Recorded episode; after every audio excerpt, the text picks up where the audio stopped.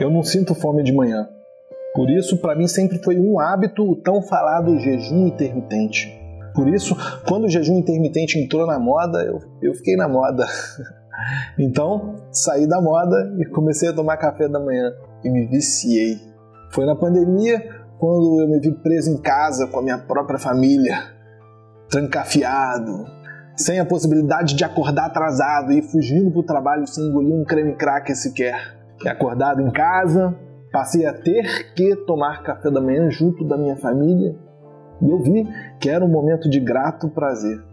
E as pessoas costumam fazer algo incrível na mesa do café da manhã: conversar. A minha esposa passou a me dar um relatório matinal de como foi seu sono, como o jornal Hora 1 da Globo, onde um Roberto Kovalik de peruca loura me conta os seus sonhos recentes, saídos do forno da cama amarrotada.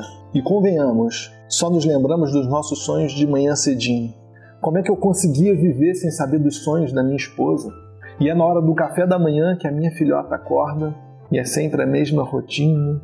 Estamos eu e minha esposa à mesa, ouvimos a maçaneta girar e vemos surgir de trás da parede uma menininha de 4 para 5 anos, com cara retorcida de sono, com os olhos entreabertos, ainda travando uma dura batalha contra a luz do sol que sussurra um tímido bom dia pela janela. Eu e minha esposa gememos um tímido ah, achando fofa aquela cena, minha filha escolhe um colo para sentar e acaba de acordar. Quando escolhe o meu, olho vitorioso para minha esposa. E quando é o contrário, ela também me olha. E todos os dias isso acontece e eu perdia. Tanta coisa pode acontecer no café da manhã que a gente não pode dar o luxo de perder. Não faça como eu fazia. O café da manhã não é sobre se alimentar, ter ou não ter fome. É sobre encontrar, dar bom dia, se abraçar e compartilhar os sonhos. Pro inferno, o jejum intermitente.